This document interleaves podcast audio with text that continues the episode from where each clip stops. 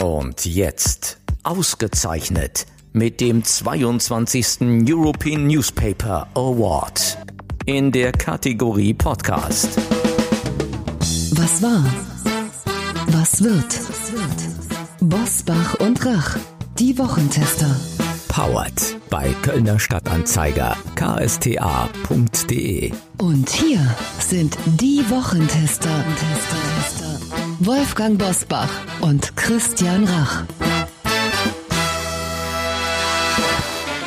Hallo und herzlich willkommen im neuen Jahr. Christian Rach hier aus Hamburg. Und mit allen guten Wünschen für 2021 meldet sich Wolfgang Bosbach aus Bergisch Gladbach. Mit einem knallhart Lockdown mindestens bis zum 31. Januar startet Deutschland ins neue Jahr.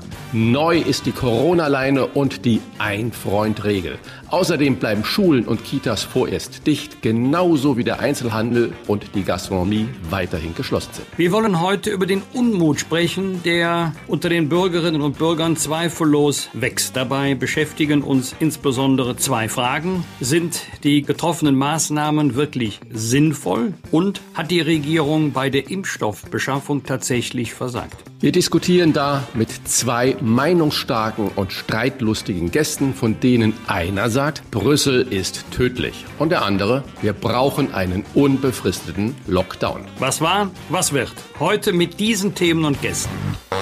Auf dem Prüfstand der Wochentester Knallhart Lockdown.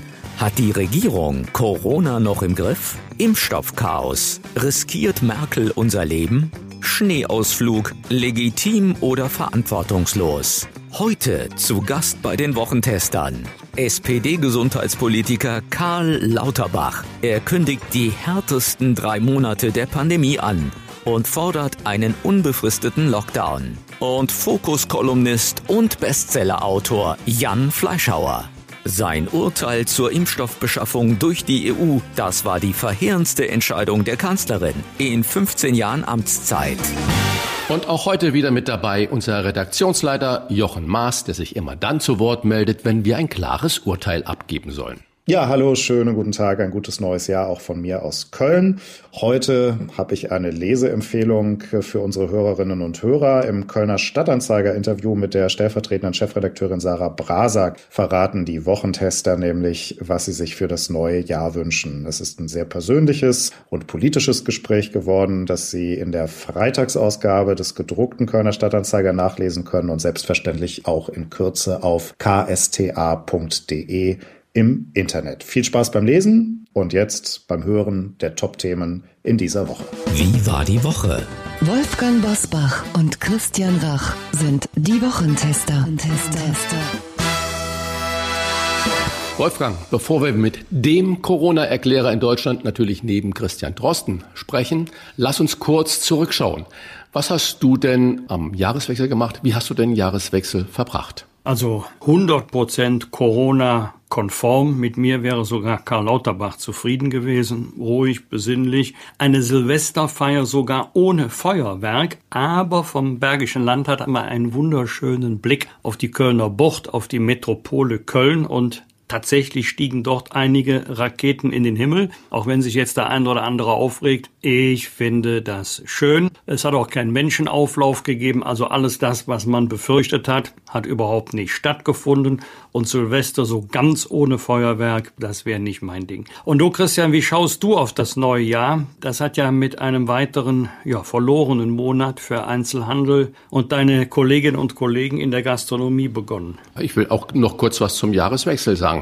Mich hat es doch gewundert, wo dieses, wie du es auch gerade beschrieben hast, vereinzelte Feuerwerk doch herkam. Es gab ja ein Verkaufsverbot und sonstiges und ich kann mir nicht vorstellen, dass Menschen Feuerwerk kaufen und es nicht abbrennen. Das heißt, hält man das ein Jahr lang im Keller irgendwo gelagert und sagt, Menschenskinder, nächstes Silvester brenne ich die drei Raketen noch ab? Oder äh, wo kommt das her? Waren das alles Schwarzverkäufer, Entschuldigung, aus Polen oder woher? Das habe ich mich wirklich gefragt, weil doch äh, mehrere Raketen am Himmel zu sehen waren. Aber zu deiner Frage. Ja, ich glaube nicht daran, dass es nur bei einem verlorenen Monat, äh, wie du gerade gesagt hast, für Einzelhandel, Gastronomie, Künstler, Veranstaltungsbranche und so weiter bleibt, sondern ich habe kaum Hoffnung, dass sich da vor März was ändert. Aber ähm, das macht mir größte Sorgen und ich denke, da könnten wir nachher noch ein bisschen drüber sprechen. Aber äh, mich würde auch deine Meinung als Politikprofi interessieren. Was ich auffällig fand, die Regierung begrenzt äh, vor den Feiertagen den Weihnachtslockdown bis zum äh, 10. Januar. Dann hören wir zum Beispiel von Markus Söder schon kurz vor Silvester, dass aus den Gesundheitsämtern wegen der Feiertage voraussichtlich bis Mitte Januar keine aussagenkräftigen Zahlen vorliegen und der Lockdown verlängert werden müsste. Das heißt doch, man wusste eigentlich ja schon vor Weihnachten, also vor den ganzen Feiertagen, dass der 10. Januar gar nicht zu halten ist, weil dass die Gesundheitsämter an Weihnachten weniger arbeiten, die Verwaltungen weniger arbeiten, das ist ja nun seit langem bekannt und nicht wirklich überraschend.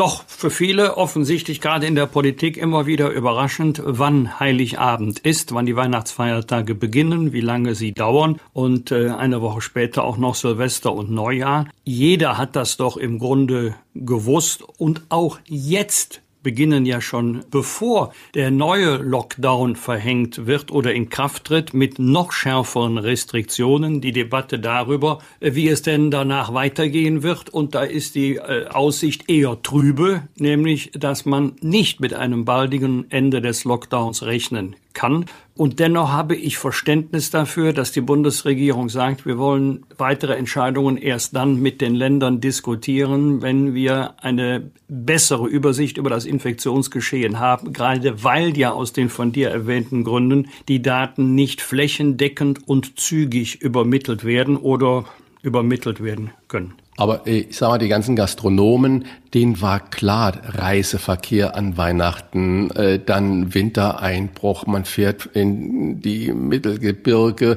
und hin und her. Und die meisten Gastronomen sagen, wir machen den Zirkus auf und zu, äh, auf und zu nicht mehr mit. Wir beschließen jetzt äh, vor März, lassen wir uns auf keine neuen Schließungen oder auf Szenarien mehr ein. Wenn ich das aber, diese Konsequenz mal bei den Menschen, bei dem normalen, nicht Selbstständigen sehe, verstehe ich doch, dass die auch irgendwie sauer werden und irgendwie das Vertrauen verlieren, weil sie keinen Rhythmus mehr haben, weil sie nicht wissen, auf was sie sich einstellen können.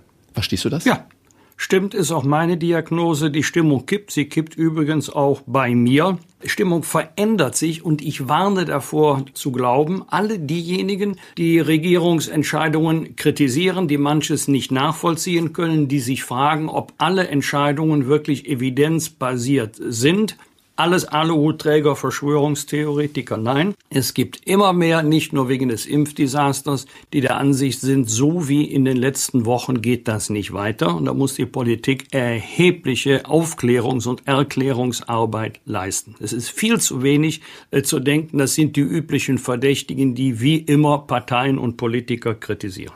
Ich habe, weil ich ja wusste, dass wir auch uns heute wieder treffen und die Dinge besprechen, mal mit vielen Gastronomen äh, telefoniert und gefragt, Mensch, wie geht's denn euch jetzt nicht nur das Emotionale, wie du es gerade beschrieben hast, die Gefühle und äh, das kocht über und so weiter, sondern äh, was ist denn mit den versprochenen Hilfen? Wir haben ja jetzt Januar, also müsste der Dezember schon irgendwie in der Auszahlung sein. Die sagen, stopp, stopp, stopp, wir haben und das war der Großteil der Aussagen, noch nicht mal einen Pfennig, sage ich mal noch so locker, vom November gesehen.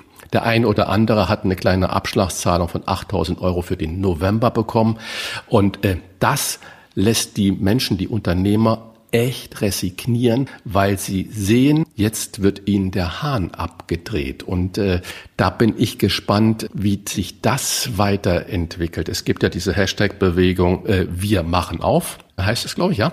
Ähm, ich kann das verstehen. Vor allen Dingen würde mich mal brennend interessieren, wie groß eigentlich die Diskrepanz ist zwischen den Milliardenhilfen, die angekündigt wurden, atemberaubende zweistellige, dreistellige Milliardenbeträge, Bazooka und was nicht alles in den Nachrichten verkündet wurde, und der Höhe der Beträge, die wirklich geflossen sind. Ich glaube, da ist jedenfalls jetzt Anfang 2021 zwischen beiden Zahlen eine riesige Differenz gibt. Okay, du als ehemaliger Politiker noch bestens vernetzt, wer wäre dazu in der Lage, so eine Anfrage zu stellen und an welche Stelle müsste man das machen? Ist das Wirtschaftsministerium da zuständig, dass wir alle mal da eine verlässliche Auskunft bekommen? Im Grunde haben wir 17 Zuständige, nämlich den Bundesfinanzminister und die 16 Landesfinanzminister. Das ist ja auch das, was so viele mürbe macht, gerade in diesen Tagen rast der schwarze Peter wieder quer durch die Republik. Das sehen wir auch beim Thema Impfen. Äh, Christian, du wirst niemanden finden, der sagt, ich bin zuständig, ich bin verantwortlich, ich habe einen Fehler gemacht. Jeder zeigt auf den anderen. Ähm, Deutschen zeigen auf Europa, Europa zeigt auf die Nationalstaaten, weil es dort ganz unterschiedlich äh, vorangeht beim Thema Impfen, obwohl die Europäische Union für die Mitgliedsländer bestellt hat. Und äh, wenn die Menschen das Gefühl haben, am Ende gibt's doch nicht den oder die Institution, die verantwortlich ist, dann wenden sich weitere von der Politik ab. Dann lass uns doch was dafür tun, dass wir die Leute weiterhin auch in diesem Jahr aufklären, nicht mit Besserwisserei, sondern äh, dass wir erzählen, wie es ist und dass wir die richtigen Fragen stellen, auch an die richtigen Personen.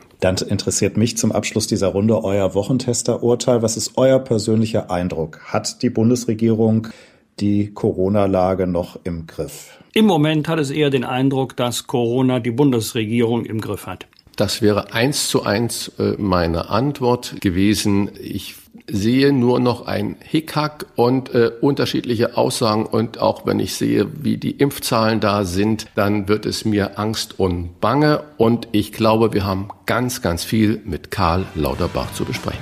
Fragen wir doch, fragen wir doch. Wolfgang Bosbach und Christian Rach sind die Wochentester. Tester, Tester.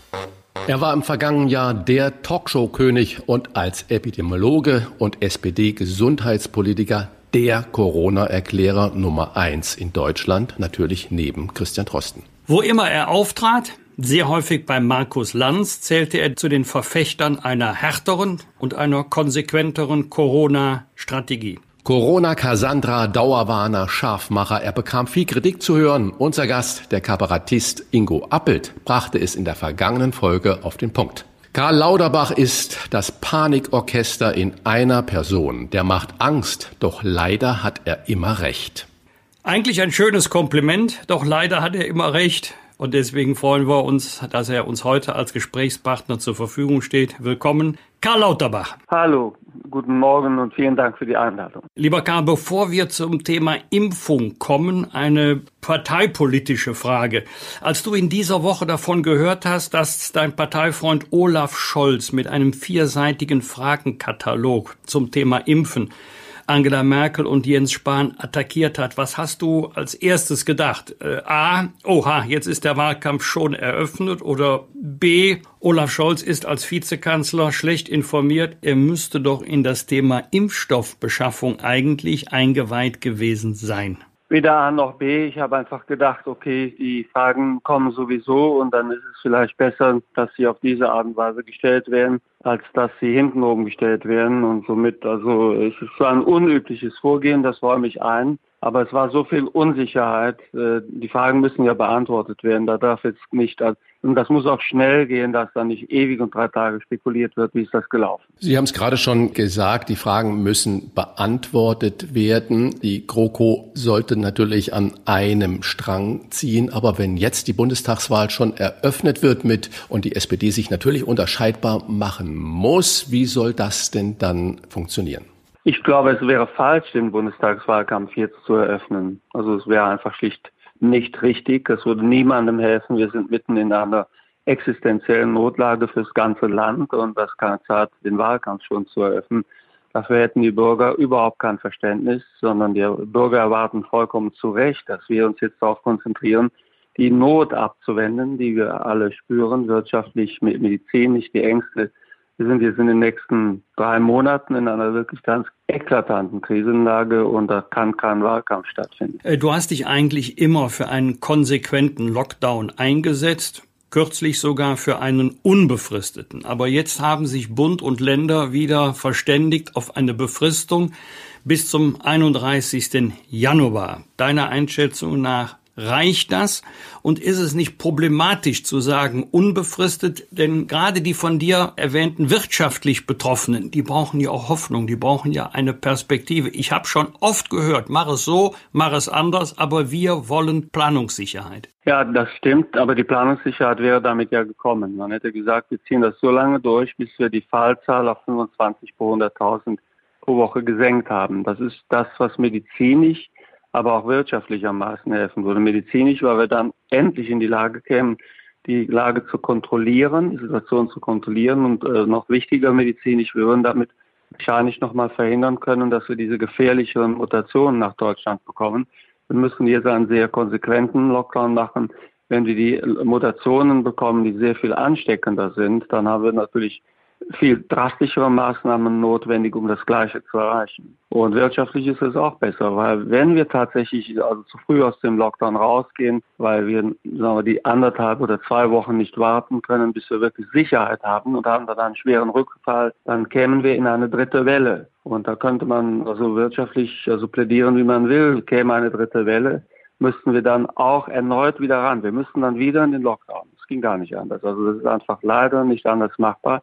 Wir können jetzt nicht ab einem Punkt sagen, okay, wir haben jetzt all die Lockdowns gehabt, wir machen jetzt nicht weiter, jetzt lassen wir es mal durchlaufen. Dann wäre innerhalb von einer ganz kurzen Zeit alles, was wir teuer und schwer erkauft haben, wäre verloren. Und es würde viele Menschen betreffen. Sie haben es gerade schon gesagt, wir müssen noch eine anderthalb Woche warten, bis wir wieder belastbare äh, Zahlen haben, Infektionszahlen, da, weil die Gesundheitsämter ja über die Feiertage nicht wirklich aussagekräftige Daten erhalten haben und Weihnachten natürlich auch weniger Tests kamen. Zwei Fragen. Ist es vor diesem Hintergrund äh, nicht unseriös überhaupt gewesen, den 10. Januar als Frist für den Lockdown zu nennen? Und zweitens daraus resultierend, müssen wir zukünftig nicht den Datenschutz gegenüber unserem Gesundheitswesen hinten anstellen, damit genau solche unsinnigen Wartezeiten nicht mehr passieren, weil das ist ja für die Menschen eigentlich nicht mehr zumutbar. Also zunächst fangen wir mit dem letzten an. Der Datenschutz hat mit der also Verzögerung der Meldung überhaupt nichts zu tun, sondern tatsächlich waren viele Meldeämter und also auch viele Stellen die für das Zusammentragen der Daten zuständig sind, die waren über die Feiertage schlicht nicht besetzt. Somit also, das ist also keine einzige Meldung ist am Datenschutz gescheitert, sondern es ist einfach schlicht daran gescheitert, dass die Daten nicht zusammengetragen werden konnten, weil das Personal ebenfalls Weihnachten gefeiert hat und zum Teil auch erschöpft gewesen ist. Wir haben da Probleme, aber es sind keine Datenschutzprobleme. Wir haben keine gute Software und dergleichen. Da wäre einiges zu sagen, aber der Datenschutz ist es nicht. Und zum Zweiten, also den Zehnten zu nennen, das war schon okay, weil man also ja direkt gesagt hat, dass wir dann nun einen Zwischenstand haben und den bewerten werden. Es war somit so, dass also kein Bürger davon ausgehen konnte, dass wir am 10. sagen, okay, also äh, jetzt können wir wieder loslegen. Das war nicht also vorgesehen, genau gesagt, also auf den 5. bezogen. Am 5. der Zwischenstand und am 10. Äh, wäre es dann wieder losgegangen. Davon sind die Bürger nicht ausgegangen. Ich finde es persönlich richtiger, eine Perspektive zu geben, dass das Ziel bekannt ist, als dass ich ständig neue Daten also nennen muss. Ich glaube, dass für die Zielinzidenz, selbst wenn die nicht so streng vorgenommen wird, wie ich das vorschlage, um einen Rückfall zu vermeiden, dass wir die ebenfalls zum Ende dieses Monats nicht erreicht haben. Deswegen gerade die Nachfrage, mit welcher Inzidenz, Zielinzidenz rechnen Sie denn, mit welchen Zahlen Ende Januar? 100 naja, oder 200? Ziel ist ja, das Ziel ist ja, die Zielinzidenz ist ja derzeit 50. Das soll ja bis zum Ende des Monats geschafft werden. Ja, aber du sagst, das ist zu hoch. Ich sage, das ist zu hoch. Ich bin da mit äh, einigen hundert Wissenschaftlern der gleichen Meinung. Also ich kenne ehrlich gesagt kaum einen Epidemiologen oder Virologen, der sagt, 50 geht in Ordnung. Also ob das jetzt Christian Drosten ist, Viola Priesemann, Michael Meyer-Hermann, selbst also Leute, die nicht so sehr vorsichtig sind wie Henrik Streeck, halten 50 für zu hoch. Also ich, wenn ich jetzt einen nennen müsste, der mir einfiele, der sagt 50 reicht, wüsste ich, obwohl ich die Szene gut, gut überblicke, wüsste ich jetzt keinen. Der sagt 50, das ist sicher, das, das reicht, sondern alle sagen eigentlich, es muss niedriger sein. Und der Wert von 25 ist also innerhalb dieser Gruppe eher noch ein groß, ein hoher Wert. Der Hintergrund ist ganz klar, weil wir haben alle Angst vor einer dritten Welle mit der neuen Mutation. Und daher brauchen wir ein bisschen Abstand. Und wir werden die 50 noch nicht einmal bis zum Januarende erreichen, geschweige denn die 25. Auch nicht in einigen Landkreisen oder Städten. Doch, in einigen Landkreisen oder Städten könnte das gelingen, aber wir brauchen ja nationale Ziele. Wenn jetzt diese Landkreise meinetwegen niedrigere Werte also erreichen, dann liegt das oft nicht daran, dass der Landkreis besser ist als andere, dass da nicht so viel getestet wird oder dass das vorübergehend so ist. Wenn man dann dort öffnet, meinetwegen ein Landkreis hätte jetzt schon 50 erreicht oder was, dann ich, und ich öffne da, dann ist er sofort wieder in dem Bereich, wo er wieder ansteigt und äh, das frustriert die Leute einfach. Wir müssen ehrlich sein und sagen, das sind die, die nächsten drei Monate. Ich werde dafür ja viel gescholten, aber es ist einfach so, die nächsten drei Monate sind die schwierigsten, die härtesten der Pandemie. Das ist seit langem bekannt. Es wird jetzt noch erschwert durch eine sehr gefährliche Mutation, die bei gleicher also äh, Lockdown-Situation sich sehr viel schneller verbreiten würde und die mittlerweile in England weiter wächst, obwohl man im Lockdown ist. Das muss uns zu denken geben. Wir gefährden damit zur Not sogar noch die Wirkung von Impfungen. Ich glaube, dass das für diese Variante noch nicht gilt.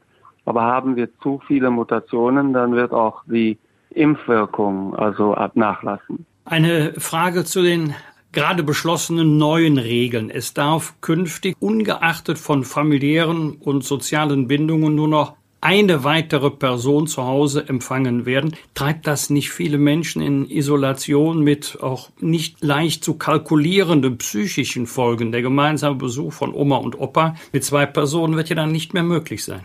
Das stimmt, das ist wahr, aber äh, das ist einfach notwendig, weil wir haben zu viele private noch. Wir sind jetzt in einer Situation, die Charité muss jetzt also wieder mit einem kompletten Besuchsverbot arbeiten. Selbst die Menschen, die im Krankenhaus liegen, können nicht mehr von ihren Angehörigen besucht werden. Es geht einfach nicht, weil die Lage spitzt sich zu. Und wir haben noch ein bisschen Reserve, vielleicht 20 Prozent der Betten sind noch in Reserve, dann hätten wir tatsächlich eine Situation, dass die, unsere hohe Intensivkapazität überfordert ist. Wir haben im Moment jeden Tag 1000 Tote und mindestens also 10.000 Menschen, die bleibende Schäden davon nehmen. Jeden Tag, das ist dramatisch und also daher müssen wir reagieren. In der Tat, also äh, ist Einsamkeit und du weißt, dafür setze ich mich seit Jahren ein. Das ist eine, also ebenfalls eine, zumindest eine Epidemie in den Industrieländern, noch keine Pandemie, weil es in allen Ländern gleichermaßen ist. Das ist ein ganz großes Problem. Aber wir kommen nicht drum herum. Wir können es jetzt nicht anders machen. Wir müssen die privaten Kontakte runterfahren und da ist diese Regelung hart, aber notwendig und sie würde ja gelten, bis wir die Lage wieder stabilisiert haben. Wenn wir es nicht machen, dann laufen wir Gefahr, dass wir die Lage einfach niemals mehr richtig in den nächsten Monaten in den Griff bekommen. Das könnte durchaus passieren. Wenn Sie aber sagen, wir müssen das herunterfahren, dann muss man natürlich über die Zielsetzung äh, sprechen und dann auch über solche Maßnahmen, dass dann solche nach außen wirkend willkürliche Zahlen genannt werden, wie im Radius von 15 Kilometer soll man sich nur noch bewegen dürfen. Äh, wie erklärt man das? Das muss man simpel erklären. Die Übersetzung ist, wir wollen keinen Deutschlandtourismus. Wir wollen nicht, dass die Situation so ist, dass unsere Kinder nicht in die Schule dürfen und gleichzeitig machen andere, die es sich leisten können und glauben lassen zu müssen, in dieser Zeit einfach schlicht einen Familienurlaub, also und fahren Ski oder also äh, reisen durch Deutschland hin und her. Wir müssen dann ja länger im Shutdown bleiben. Die Menschen sind halt leider nicht bereit gewesen. Wir haben es ja am Wochenende gesehen. Wir waren also im vollen Shutdown und die Skihänge und die Ausflugsziele waren überrannt. Können wir einfach zum jetzigen Zeitpunkt nicht machen. Wenn ich, wie gesagt, ich will jetzt nur noch mal ganz klar sagen, das ist keine Schwarzmalerei, sondern sehen wir auch in anderen Ländern. Es ist noch nicht ausgemacht, noch nicht ausgemacht, ob wir die Fallzahl in den nächsten Monaten tatsächlich noch einmal gedrückt bekommen und 1000 Tote am Tag, konservativ gerechnet 10.000 äh, Menschen pro Tag mit bleibenden Schäden. Das ist nicht vertretbar. Das können wir nicht laufen lassen. Die Hörerinnen und Hörer des Podcasts fragen uns immer wieder, was ist die wissenschaftliche Grundlage für die Reihe von Lockdowns? Also wir meinen jetzt nicht wissenschaftliche Erkenntnis über das Virus und dessen Gefährlichkeit oder Mutationen. Dass es Mutationen gibt, Karl, ist ja auch keine Sensation, ja. wenn wir ein Virus bekämpfen. Das hat es in der Vergangenheit auch gegeben. Welche wissenschaftlichen Erkenntnisse haben wir? Wissen wir eigentlich, was natürlich sehr sinnvoll wäre, wo sich wie viele Menschen infizieren? Ja, dazu gibt es sehr viele Studien. Also zunächst einmal kann man die Maßnahmen in vielen Ländern ja miteinander vergleichen. Die Maßnahmen sind nicht immer einheitlich, also nicht genau gleich, aber man sieht schon durch solche also sogenannte Meta-Analysen, wo ich die Studien also aus vielen Ländern zusammentrage, die Daten aus vielen Ländern zusammentrage und sehe, was hat wo gewirkt. Und dazu gibt es also sehr gute Studien äh, von der Stanford-Universität. Dann gibt es also gibt es verschiedene Methoden auch, wie man das machen kann. Aber sagen wir mal, eine internationale Studienlage gibt es, die zeigt, äh, welche Maßnahmen wie wirken.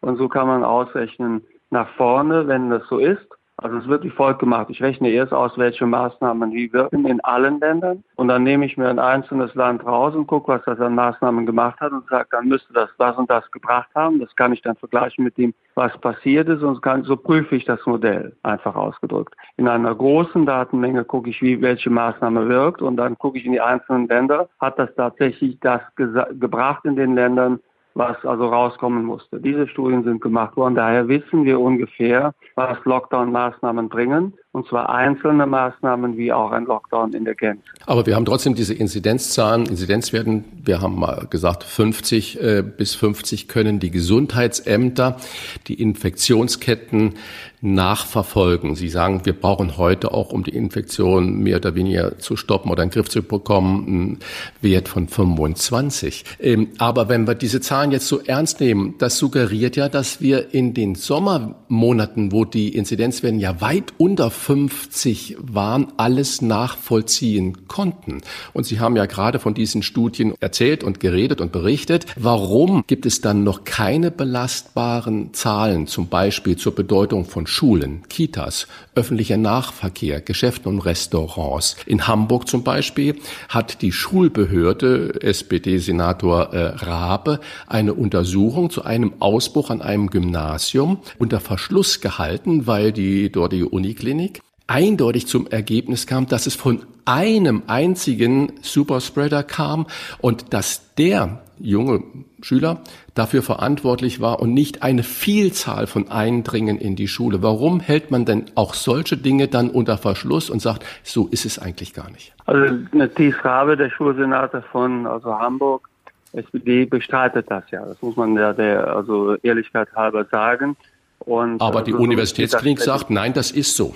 Ja, aber trotzdem das gesagt wird, es steht es trotzdem strittig, ob das also äh, unter Verschluss gehalten wäre oder ob es tatsächlich unvollständig ausgewertet worden ist. Also das, da, da muss man sehr, sehr vorsichtig sein.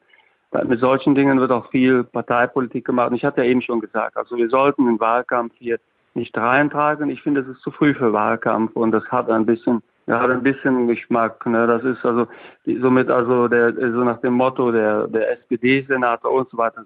Ich habe mich ja gegen die Hamburger Position gewehrt, obwohl das dort also ein also ein Senat ist, den die SPD stellt. Ich habe die Position von Thies Rabe kritisiert, falsch gefunden, aber ich wäre vorsichtig mit unter Verschluss und so. Ich bin da relativ nah dran. Das ist äh, steht strittig, um es mal so zu sagen. Dennoch, also es ist einfach so, wir haben also bei der Schule haben wir immer das Problem, dass also in Deutschland also zu Recht gekämpft wird, um die Schüler wieder zur Schule zu lassen. Und ich war ja selbst beteiligt an der Entwicklung des sogenannten Wellenbrecher-Shutdowns. Damals habe ich selbst noch argumentiert, in der Gruppe, die das beraten hat, auch für, für das Bundeskanzleramt, für die Kanzlerin, aber auch für die Ministerpräsidentenkonferenz, dass man die Schulen offen lassen könne, selbst dann, wenn die Betriebe offen bleiben. Damals gab es schon andere Wissenschaftler, wie zum Beispiel Michael Meyer-Hermann vom Helmholtz-Institut in Braunschweig, ein sehr guter Professor, der damit sehr gut auskennt.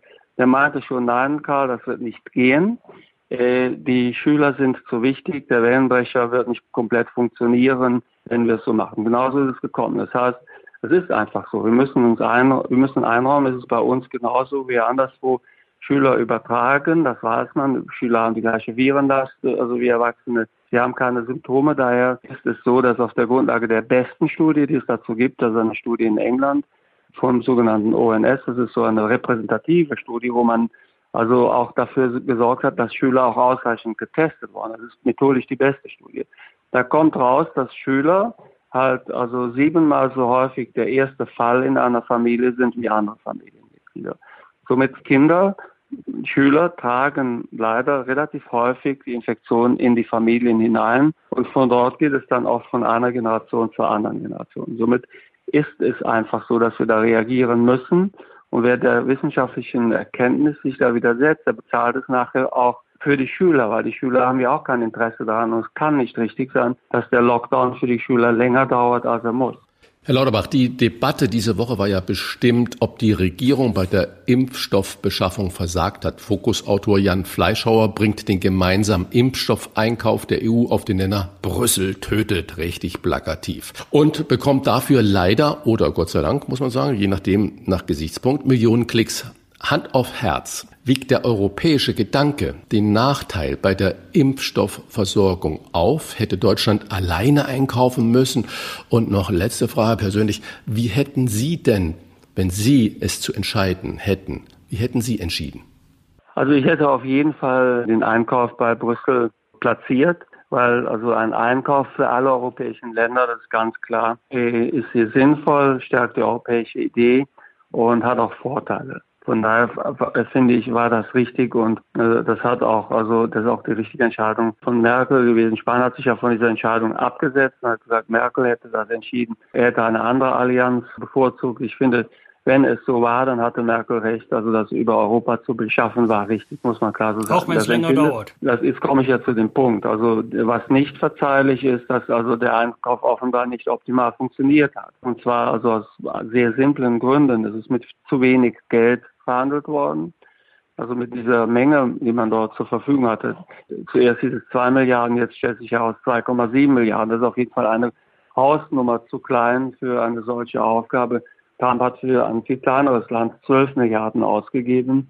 Und somit konnte dort in den Vereinigten Staaten nicht nur sagen wir, ein Vorvertrag gemacht werden, der, wo dann die Produktion anläuft, wenn der endgültige Vertrag kommt, sondern dort war die Situation, die es wurde sofort auf Verdacht produziert sodass man genug von jedem Impfstoff hatte, egal welcher also gewinnt. Und das war ja auch der Vorschlag der Ökonomen, weil man darf hier nicht vergessen, alle Impfstoffe, da sind zwar Preisunterschiede, aber sie werden alle eigentlich also gratis angeboten, weil im Vergleich zu den also sonstigen Pandemiekosten kosten Impfstoffe nichts. Auch die zwei Milliarden sind nichts im Vergleich zu den Kosten, also die durch den Lockdown und der ganzen Europäischen Union entstehen. Das, ist, das sind Kosten, die in wenigen Stunden dort entstehen.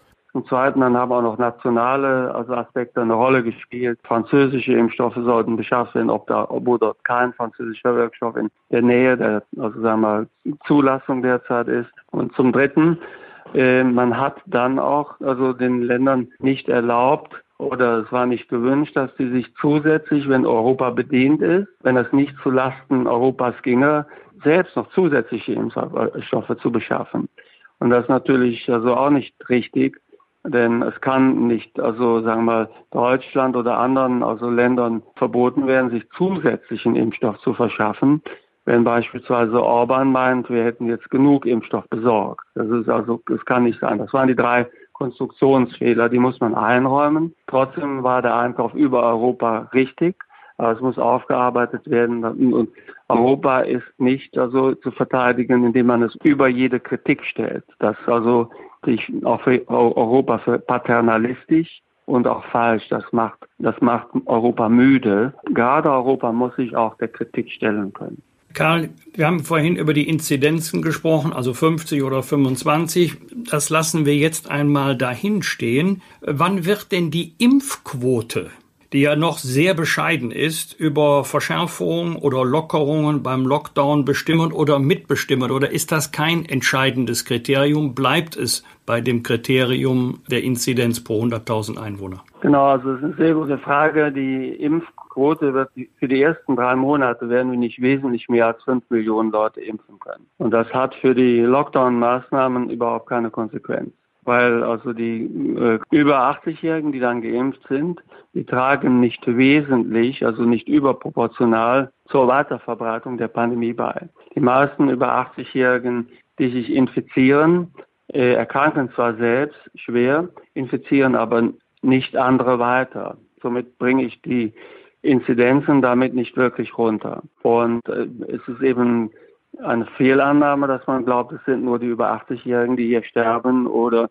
schwer erkranken. Das Durchschnittsalter auf den Intensivstationen, jetzt beispielsweise hier in der Charité, liegt bei etwa 60 Jahren. Und da kämpft man ums Leben quasi der Babyboomer-Generation und ihrer Eltern. Im Wesentlichen kann man sagen, jeder kann gefährdet sein. Besonders gefährdet sind die Babyboomer. Was sehr bedrohlich ist, das möchte ich einfach mal sagen, weil das viel zu wenig Bedeutung in der öffentlichen Debatte hat. Wir wissen also, dass also Corona viele Langzeitfolgen hat und beschädigt auch das Gehirn. Wir müssen davon ausgehen, da wird diese eine weltweite Studie mit 40.000 Menschen gemacht. Wir müssen davon ausgehen, dass also die durchgemachte Corona-Infektion, also auch bei nicht so schwerem Verlauf, das spätere Alzheimer-Risiko deutlich erhöht. Dafür gibt es physiologische Gründe, inflammatorische, also Hintergründe sind da zu beachten. Wir wissen nicht, wie viel das ist, aber wir haben so das Ähnliches auch gesehen nach der Grippewelle. Da hat es auch eine große Zunahme schwerer Denkstörungen später gegeben. Das macht sich bei denjenigen bemerkbar später, die das gehabt haben. Wir haben dafür noch keine Heilung, kein nichts. Daher warne ich auch davor, dass man denkt, okay, wenn wir die Älteren vor dem Tod retten, zum Teil sind die Älteren, die jetzt 85 sind, diejenigen, die am wenigsten verlieren. Viele von diesen Menschen hätten ohne dies bei relativ schon eingeschränkter Lebensqualität nicht mehr so lange gelebt. Die 60, 70-Jährigen, die das bekommen, die leiden möglicherweise ein Leben lang an den Konsequenzen und haben nachher auch noch eine deutlich verkürzte Lebenserwartung, weil die Organschäden, die es ja hier gibt, später das Leben verkürzen. Daher können wir nicht, nur weil wir in den Pflegeeinrichtungen geimpft haben, können wir nicht den Lockdown aufhören. So wird das ja jetzt von einigen populistisch-konservativen Wissenschaftlern der sogenannten Great Barrington Declaration in den USA schon gefordert. Das wäre auf jeden Fall ein großer Fehler. Wenn wir jetzt wissen, dass 90 Prozent der Corona-Toten, Sie haben es ja gerade schon gesagt, älter waren als 70 und sich daraus auch äh, über die Schutz dieser älteren Menschen, Mitbürger, die Impfstrategie ergeben hat, muss man dann mit diesen Erkenntnissen, die Sie gerade da ins Feld geführt haben, nicht sagen, dass es doch besser wäre, die Verbreiter zuerst zu impfen, weil die sind ja dafür verantwortlich, dass wir das Ganze nicht in den Griff bekommen. Und wenn diese Verbreiter letztendlich auch mit den Spätfolgen natürlich unglaublich äh, umzugehen haben, dann wäre es doch sinnvoller, die aktive Gruppen, und es gibt ja diese schönen Schaubilder, wo man sieht, in welcher Altersklasse am meisten äh, das Virus verbreitet wird, äh, die zuerst zu impfen und äh, dann und das Pflegepersonal Personal natürlich mit, damit dieser Virus eben nicht in die Heime und in die Pflegeeinrichtungen hineinkommt? Also diese Strategie hat zwei Probleme. Zum einen ist es natürlich klar, dass wir in der westlichen Welt immer zunächst versuchen, Todesfälle zu verhindern und dabei nicht aufs Alter schauen. Somit also, wir würden dann ja den Tod der Eltern in Kauf nehmen, um die Verbreitung in den Griff zu bekommen. Und zum Zweiten, das ist der entscheidende Punkt, wir wissen auch gar nicht, ob die Verbreitung runter, so stark runtergeht durch die Impfung. Wir also wissen, dass die Todesfälle sinken, die schweren Verläufe, aber ob die Impfung tatsächlich äh, also äh, ausreichend vor der Weiterverbreitung schützt oder nicht, das wissen wir gar nicht bisher. Das werden wir bald wissen. Warum laufen denn die Impfungen besonders in Alten- und Pflegeheimen so schleppend an? Wir sind da bei einer Impfquote, die liegt irgendwo zwischen ein und sieben Prozent. Sind das örtliche Besonderheiten oder liegt das an anderen Dingen? Also da gibt es derzeit ein unfassbar unschönes Schwarzer Peter hin und her Schiebespiel. Ganz offen gesagt, ich verstehe es auch nicht genau. Es gibt ja Bundesländer, die sind besonders erfolgreich, andere Bundesländer haben große Probleme. Und das muss man einfach miteinander vergleichen, was die einen gut machen und die anderen schlecht. Aber die schnelle Antwort ist, ich weiß es auch nicht genau. Die also Pflegeeinrichtungen müssen natürlich vorbereitet werden. Das ist sehr aufwendig. Da muss also sichergestellt werden, dass auch jeder Formed Consent, also die informierte Zustimmung gegeben hat. Die Organisation der Kühlkette der sogenannten Reihenräume bei diesem Impfstoff, das ist alles komplex zu organisieren. Es scheint offenbar große Unterschiede zu geben, wie das also zwischen Bundesland und Bundesland gelingt. Und da muss man sich jetzt so schnell wie möglich ohne Anklage zusammenraufen und versuchen, von den Besten zu lernen. Wir sehen, dass es ähnliche Probleme auch in anderen europäischen Ländern gibt. Es hat also wirklich auch sehr viel damit zu tun, dass die Organisation dieser Impfung in Pflegeeinrichtungen sehr schwierig ist. Aber als interessierter Beobachter schüttelt man natürlich ungläubig den Kopf, wenn man hört, dass zum Beispiel in Bayern, und das ist jetzt keine parteipolitische Aussage, dann dieser Impfstoff, der bei minus 70 Grad ja eigentlich gelagert äh, sein soll, in Camping Kühlcontainern transportiert wird. Da schüttelt man nur noch so den Kopf. Äh, aber jetzt Ihre Einschätzung, wann werden wir in Deutschland alle ein Impfangebot haben? Spahn spricht vom Sommer. Vor wenigen Wochen hieß es noch Ende des Jahres. Was wird stimmen? Also was ist genau jetzt das Ziel? Also für welche, also was wäre die Zielmarke? Die Zielmarke wäre, dass sich jeder, der impfwillig ist, meldet bei einer Stelle und einen Termin ja. in einem Impfzentrum abmachen kann. Also ich was bin im Moment nicht, nicht so, geht. Ja, genau. Ich bin da nicht ganz so optimistisch wie Jens Spahn. Also wir haben, wenn jetzt der dritte Impfstoff noch, wenn jetzt also drei Impfstoffe zugelassen wären, also BioNTech und der moderne Impfstoff sind in Europa schon zugelassen. Es käme noch der dritte Impfstoff, der Astra-Impfstoff, der also in der FDA zwar nicht in der Zulassung derzeit gut vorankommt, aber sagen wir, es käme noch, da, da hatte ich ja sogar die Notfallzulassung für Deutschland vorgeschlagen, weil wir können nicht weiter warten. Selbst wenn es bei diesen drei Impfstoffen dann bliebe und es käme kein vierter dazu, dann hätten wir nur die Möglichkeit, bis zum Sommer 25 bis 30 Millionen Leute zu impfen. Das heißt, dann kämen, kämen wir wirklich in die zweite Jahreshälfte hinein, wo wir dann tatsächlich jedem ein Impfangebot machen können. Man kann aber auch optimistisch daran gehen und kann sagen, es kommt noch also zu mehr Impfstoffen. Und da sind zwei noch im Rennen, die da also äh, dann noch kommen könnten, und zwar CureVac und Johnson Johnson.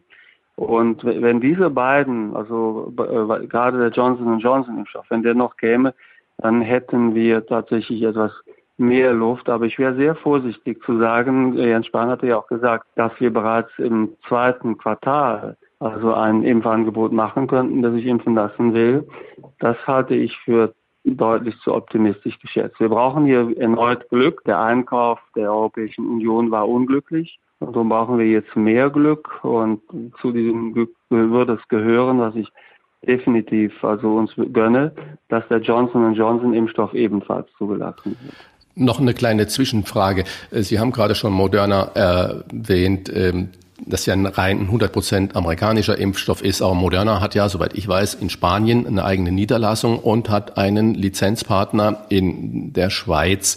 Und die beiden Fabriken haben noch nicht mal begonnen mit der Produktion, weil sie auf die Zulassung in Europa und auf die Freigabe äh, der EU-Kommission gewartet haben. Ist das nicht auch fahrlässig? Kann man da keinen politischen Druck aufbauen? Die Firma ist einfach wie folgt also vorgegangen. Ich kenne also ich kenne das Unternehmen, weil es in äh, Cambridge ist, wo ich also viele Jahre gelebt habe. Das ist unter anderem auch eine Ausgründung der Harvard-Universitäten. Daher habe ich da gewisse Kontakte hin.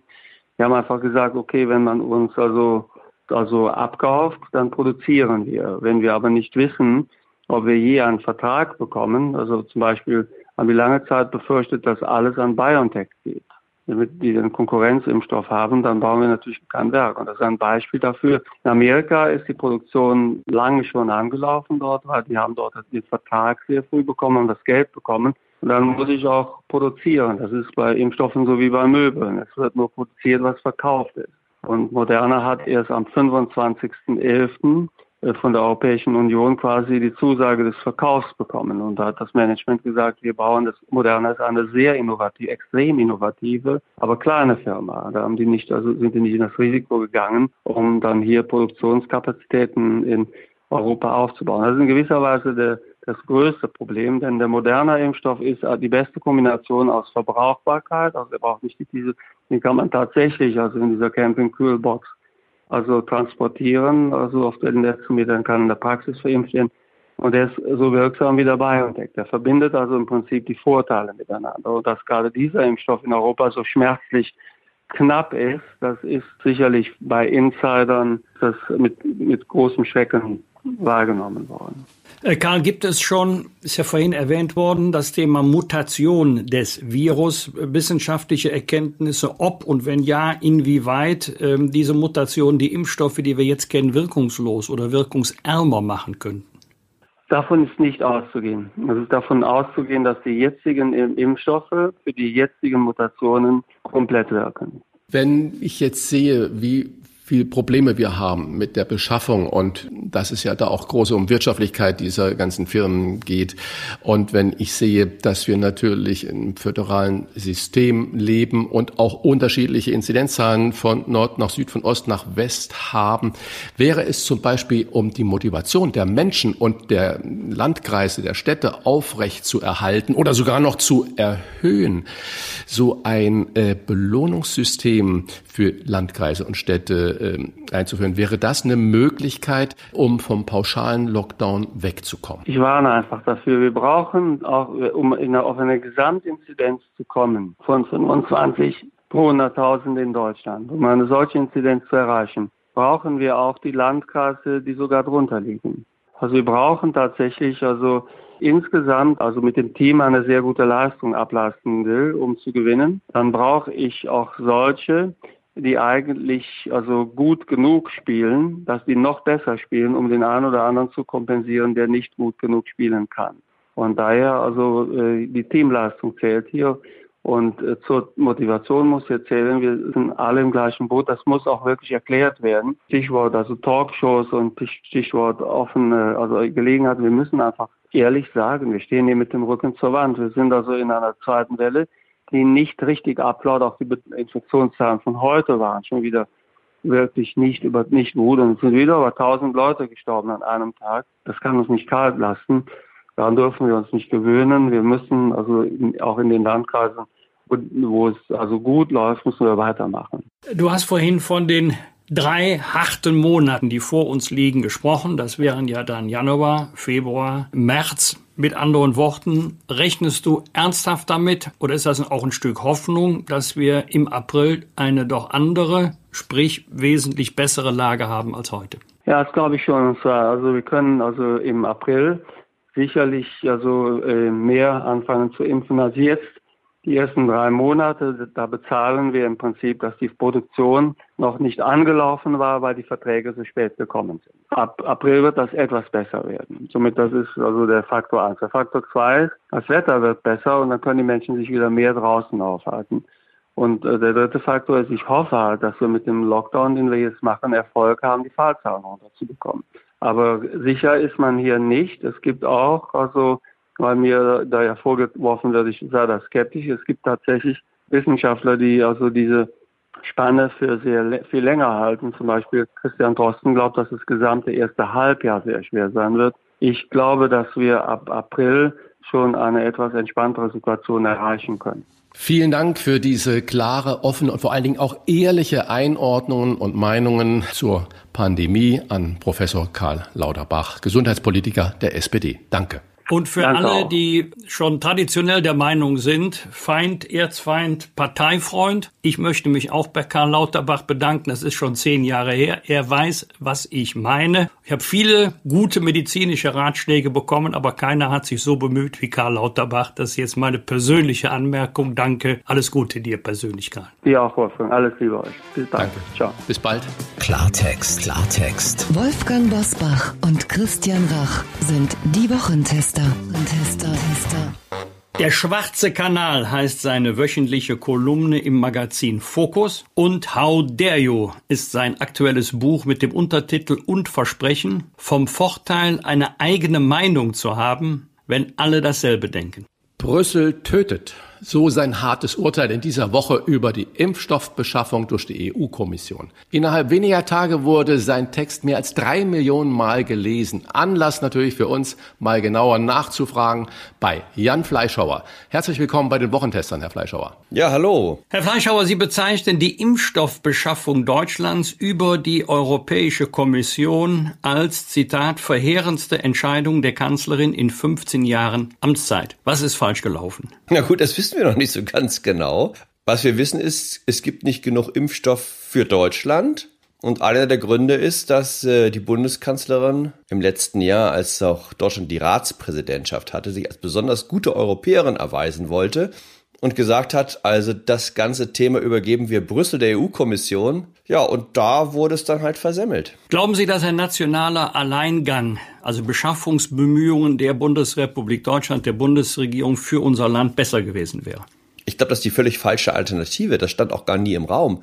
Die Idee war ursprünglich im Juni, äh, dass es eine Impfstoffallianz gibt, und zwar mit Paris, Rom und den Niederlanden. Dann wären immerhin schon mal vier große europäische Staaten beisammen gewesen. Das hat äh, die Kanzlerin dem Bundesgesundheitsminister Jens Spahn verboten, hat gesagt, das geben wir jetzt also wie gesagt nach Brüssel und das kann man ja auch alles machen. Ich habe ja nichts dagegen, wenn die Deutschen sich wieder als Mustereuropäer erweisen wollen. Nur wenn ich das schon mache und die Ratspräsidentschaft innehabe, dann finde ich, hätte man doch mal irgendwann nachfragen müssen, wie läuft's eigentlich mit dem Ankauf? So, und was wir wissen ist, dass, ähm, das zeigt auch der Zeitplan der Impfbestellung, natürlich die Franzosen, die auf Europa immer einen sehr anderen Blick als die Deutschen haben, diese Frage wiederum auf ihre Weise nationalisiert haben und äh, sehr darauf gedrängt haben, dass vor allen Dingen Sanofi, also der französische Pharmakonzern, äh, zum, zum Zuge kommt. Das Blöde ist nur, dass Sanofi vermutlich im Jahre 2021, 2022 den ersten Impfstoff, wenn überhaupt, fertiggestellt haben wird. Und das deutsche Unternehmen BioNTech, von dem im Sommer schon relativ klar war übrigens, dass äh, es das Rennen machen würde, dessen Ankauf wurde halt hintertrieben von den Franzosen. Und da hätte ich, finde ich, ist es die Aufgabe der Bundeskanzlerin, oder wäre es gewesen, da mal dafür zu sorgen, dass äh, diese Art von Funny Games nicht im Hintergrund gespielt werden. Wenn wir aber sehen, dass der Impfstoff, der im Moment da ist, gar nicht ausreichend verimpft werden kann und wenn ich dann noch so gesellschaftliche Debatten immer höre, dass wir natürlich auch in Deutschland eine beklagende Zweiklassengesellschaft, die Wohlhabenden, die können es sich alles erlauben und äh, die, die ärmere Bevölkerung, die steht hinten an. Wenn wir das natürlich auf Europa machen, ist dann nicht gerade die Solidarität zwischen Starken und Schwachen das Wesen der EU? Aber was ist daraus die Folge, dass wir, äh, weil wir auch schwächere EU-Mitglieder haben, sagen, äh, jetzt impfen wir in Deutschland nicht? und machen Lockdown for forever. Ich, ich verstehe jetzt nicht ganz, äh, was, äh, was dann die politische Forderung sein soll. Also die politische Forderung kann doch nur sein, an die EU-Kommission, das ist jetzt dafür vermutlich eben zu spät, äh, sich genügend äh, Impfstoff äh, einzukaufen für alle. Äh, die Lösung wäre gewesen, und das ist ja auch das Argument von Ursula von der Leyen im Augenblick, na ja, als wir angefangen haben zu bestellen, war ja noch nicht ganz klar, welche Unternehmen dann lieferfähig sein werden und welche nicht. Stimmt, äh, und da ist dann bei einem so wichtigen und äh, überlebenswichtigen Gut wie dem Impfstoff äh, die Lösung gewesen, bei allen einfach zu viel zu bestellen und hoffen, dass ein oder zwei dieser Unternehmen am Ende im Dezember durchs Rennen gehen. Genau das hat man nicht gemacht, sondern man hat, so wenn man so will, diskriminiert nach Preis. Also BioNTech war den osteuropäischen Staaten in diesem Fall angeblich zu teuer äh, und nach Standort. Herr Fleischhauer, vielleicht eine etwas ketzerische Frage, aber sicherlich nicht ganz fernliegend. Ist es möglich, dass die Kanzlerin, gerade weil Deutschland ja bis zum 31. Dezember die Ratspräsidentschaft innehatte, gedacht hatte, oh, nur nicht Deutschland als Erste, nicht Deutschland vorn, damit wir wieder keine Kritik oder Ressentiments auf uns ziehen, so unter der Überschrift Deutschland ist in der EU zu dominant, zu stark? Ja, ich glaube, das ist, äh, also es gibt ja vor allem eine deutsche Position zu Europa, die schwankt dann immer so zwischen Unterwürfigkeit und Naivität. Äh, und das ist genau die Blauäugigkeit zu glauben, äh, weil wir nationale Interessen ganz äh, hinten anstellen, dass es andere europäische Staaten auch so tun würden. Äh, das ist seit Beginn, glaube ich, unser Fehler. Die Franzosen haben Europa immer begriffen als vor allem Einhegungsprojekt Deutschland gegenüber äh, deswegen auch schon in Euro eingeführt. Bei jeder Art von größerem Vorhaben äh, oder Personalie setzt sich das fort. Und hier wäre das angemessene gewesen. Ja, Europa, aber nicht naiv sein. Wenn wir das alles so sehen und äh, dann lese ich heute eine große Zuschrift äh, von einem Vorsitzenden der niedergelassenen Kardiologen, der sagt, nicht jammern, aufklären. Äh, es hat doch überhaupt keinen Sinn, über die Bestellmenge des Impfstoffes zu reden. Er hat Umfragen, er hat seine Mitarbeiter eine riesige Praxis, kardiologische Praxis befragt und 60 Prozent, er sagt, das sind hochgebildete, hochqualifizierte Mitarbeiter, Mitarbeiterinnen, 60 Prozent wollen sich nicht impfen lassen. Er sagt das andere, die Bestellmenge ist eine reine Scheindiskussion, weil diese 60 Prozent sind ja typisch zum Beispiel für die gesamte medizinische Branche, für die Pflegebranche, dass diese Menschen sich nicht impfen lassen wollen, wäre da nicht, anstatt äh, plakativ zu sagen, die haben alle versagt, eine bessere Aufklärung über die Impfung äh, wünschenswert. Also ich kenne immer noch mehr Menschen, die sich impfen lassen wollen, äh, und es nicht können, als Leute, die sagen, nee, nee, bleibt mir mit dem Impfstoff vom Leibe, ja. Aber da glaube ich, wird sich Deutschland entscheiden müssen. Also wenn es denn hoffentlich im Sommer dann genug Impfstoff für alle gibt und ein Teil der Bevölkerung beschließt, sich nicht impfen lassen zu wollen und die Politik sagt, wir wollen ja auch keine Impfpflicht einführen, wie wir es übrigens bei den Masern lange hatten und auch, glaube ich, wieder haben, dann ist zumindest eines, glaube ich, nicht mehr möglich, äh, dass wir dann der Gesellschaft einen Lockdown über Wochen und Monate zumuten, weil die Infektionszahlen nicht nach unten gehen und wir mit ängstlichen Augen auf die Todeszahlen starren. Dann muss man sagen, Freunde, wenn ihr das wählt, das Intensivbett im Zweifel für euch, be our guest, aber bei uns ist wieder alles offen. Und dann gibt es halt im Zweifel auch Triage in den Krankenhäusern. Wir können euch nicht helfen. Wir haben euch den Impfstoff angeboten, ihr habt den Impfstoff abgelehnt. Wir haben ja ein ganz unterschiedliches Impfszenario in der Europäischen Union. Belgien und Frankreich, Sie haben es auch gerade selber erwähnt, eher sehr bescheiden und zurückhaltend. In den Niederlanden wurde erst vor ein paar Tagen begonnen, allerdings auch in Dänemark ist die Impfquote fast doppelt so hoch wie in der Bundesrepublik. Wie, wie erklären Sie sich dieses unterschiedliche Verhalten in der Europäischen Union, wo doch Gemeinsamkeit angestrebtes Ziel war? Also wir bekommen ja alle nach Bevölkerungsgröße dann entsprechend Impfdosen zugewiesen. Ich glaube, dass sich hier zeigt, äh, zum Teil der Organisationsgrad einer Gesellschaft. Ja, wir haben ja jetzt auch gelernt, dass ich lebe ja in Bayern und ich dachte eher immer, ähm, Bayern hat's raus, ja, äh, und habe mit äh, mit Spott und Hohn auf Berlin geguckt. Aber so in den letzten Wochen und Monaten habe ich, muss ich zugeben, habe ich doch an der bayerischen Verwaltung den einen oder anderen Zweifel bekommen, wenn ich dann zum Beispiel lese, dass äh, in Bayern dann Impfstoff weggeworfen werden muss, äh, weil man leider äh, bei der Kühlkette geschlammt hat und irgendwelche Campingbehälter genommen hat, ja, und dann anschließend feststellt, oh, das ist ja gar nicht bei 70 Grad äh, minus gelagert, sondern bei 2 Grad plus. Mm Daran können wir sehen, es ist natürlich eine hochkomplizierte äh, Veranstaltung. Also es geht, fängt mal an beim Bestellung des Impfstoffs, dann der Auslieferung des Impfstoffs und dann dazu, äh, den Impfstoff auch vor Ort zu bringen und dann vernünftig zu verimpfen. Und ich glaube, da zeigt sich, äh, da zeigen sich Unterschiede in den einzelnen Ländern. Einige können es besser, andere schlechter. In dem Zusammenhang, wie bewerten Sie denn den harschen Fragenkatalog, den Vizekanzler Olaf Scholz zur Impfpolitik von Spahn und von Merkel getan hat? Ist es vorstellbar, dass da Olaf Scholz von diesen wichtigen Entscheidungen tatsächlich nichts mitbekommen hat, dass er da nur in seinem Finanzministerium war und Zahlen gerechnet hat, während die anderen diese großen Dinge entschieden haben? Also ich bin ja nicht bekannt, die Sozialdemokraten in Schutz zu nehmen. Ja?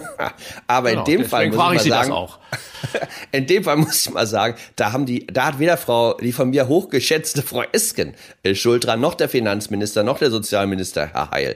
Also Europapolitik wird immer noch im Kanzleramt gemacht. Übrigens auch, äh, und im Augenblick gibt's ja so ein Blame Game zwischen dem Gesundheitsministerium und dem Kanzleramt. Also Frau von der Leyen und Frau Merkel versuchen ja Jens Spahn jetzt den ähm, schwarzen Peter zuzuschieben. Ich muss mal sagen, das ist ein relativ durchsichtiges Spiel, weil es gibt erstens diesen Brief, in dem nun eindeutig steht, der initiiert wurde von Frau Merkel, äh, wo diese Impfallianz, von der ich eben gerade gesprochen habe, also zwischen Rom, Paris den Haag und äh, Berlin aufgekündigt werden musste und man das Ganze dann vertrauensvoll in die Hände von Frau von der Leyen gelegt hat, äh, der eben auf Drängen von Frau Merkel zustande gekommen ist. Äh, und wie gesagt, Europapolitik wird nicht im Bundesgesundheitsministerium gemacht. Und insofern, da haben nun die Sozialdemokraten, tragen da daran mal keine Schuld. Ja, ob das jetzt wahnsinnig äh, Eindruck macht, äh, dass Herr Scholz äh, Herrn Spahn oder Frau Merkel so einen scharfen Fragenkatalog schickt, ich weiß nicht. Eine Lehre haben natürlich die Sozialdemokraten aus der Flüchtlingskrise gezogen, wo sie ja nun eisern zur Kanzlerin standen, dass sich das jedenfalls bei ihren Umfragen und Wahlergebnissen überhaupt nicht ausgezahlt hat. Aber Herr Fleischer, noch mal ganz kurz. Äh, man kann doch sich jetzt nach diesen ganzen intensiven Gesprächen und Zeiten, wo es ja wirklich um Leben und Tod geht, nicht hinstellen und sagen, ups, wir haben da gar nichts mitbekommen von diesem ganzen äh, Rhythmus und jetzt müssen wir da mal intensiv nachfragen. Das ist doch eine Farce. Nee, das finde ich nicht. Ähm, also wenn Sie sich angucken, diese ähm, Erfolgsmeldungen der EU-Kommission und das jetzt nicht im Detail nachforschen, haben Sie über den gesamten Herbst den Eindruck, das läuft. Also ich habe das ja nachvollzogen und dann sehen Sie halt, es geht dann los im August, also Vertrag abgeschlossen über 300 Millionen Impfdosen mit AstraZeneca und dann kommt Sanofi und dann kommt CureVac und dann kommt irgendwann Moderna und ganz, ganz, ganz hinten am Ende BioNTech. Also das einzige Unternehmen, das bislang wirklich lieferfähig ist. So.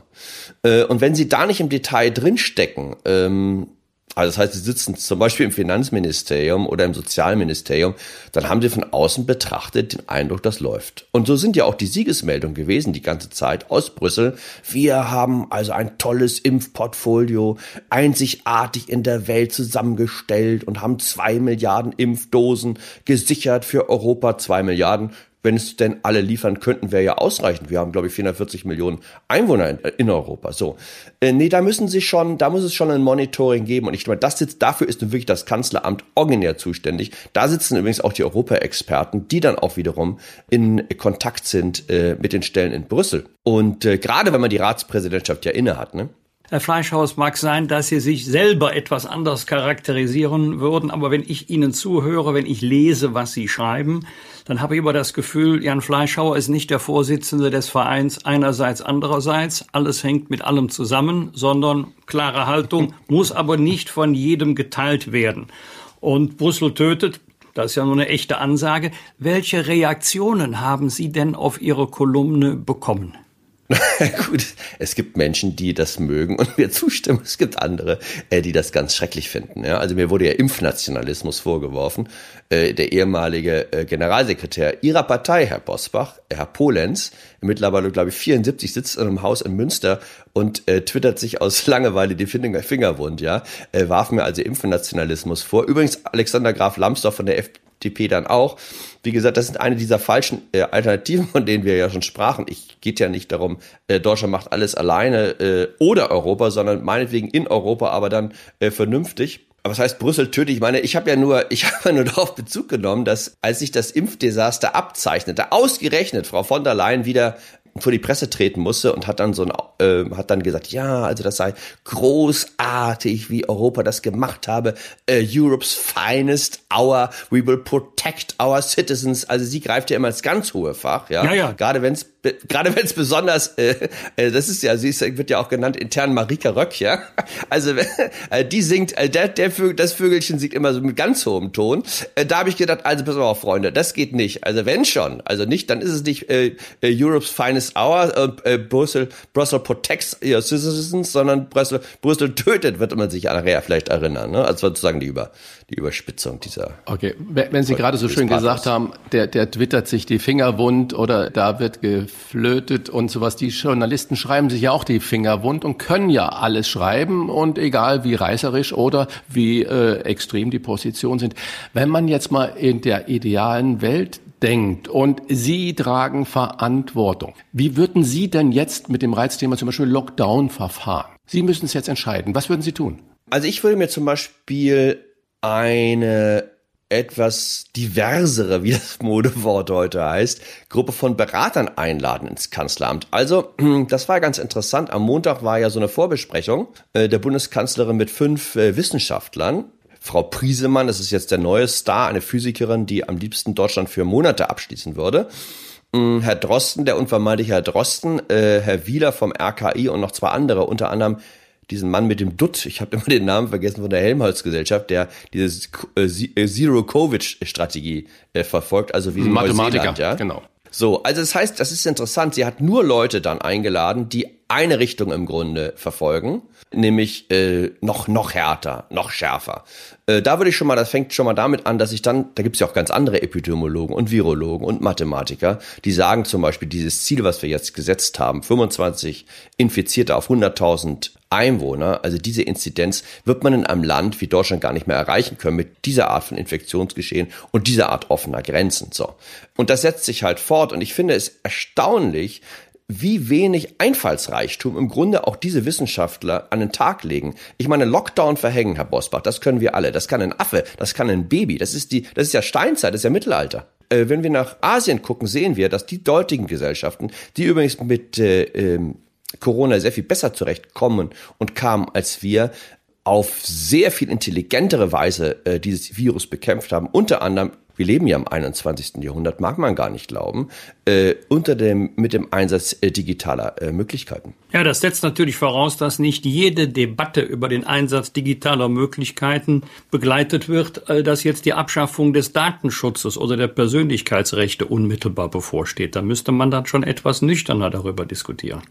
Ja, das ist ja das, finde ich, also wirklich auch kuriose, wenn Sie so wollen. Also wir sind bereit, alle Freiheitsrechte in Deutschland einzuschränken. Ja, äh, wir sperren jetzt die Leute in Bayern ein. Da wurde mir vorgeworfen, oh, einsperren, wovon ich reden würde. Naja, also wenn man um neun Uhr abends nicht mehr vor die Haustür treten darf äh, und die Polizei alle, die das tun, vor der Straße fischt, würde ich schon mal sagen, man sperrt die Bürger ein.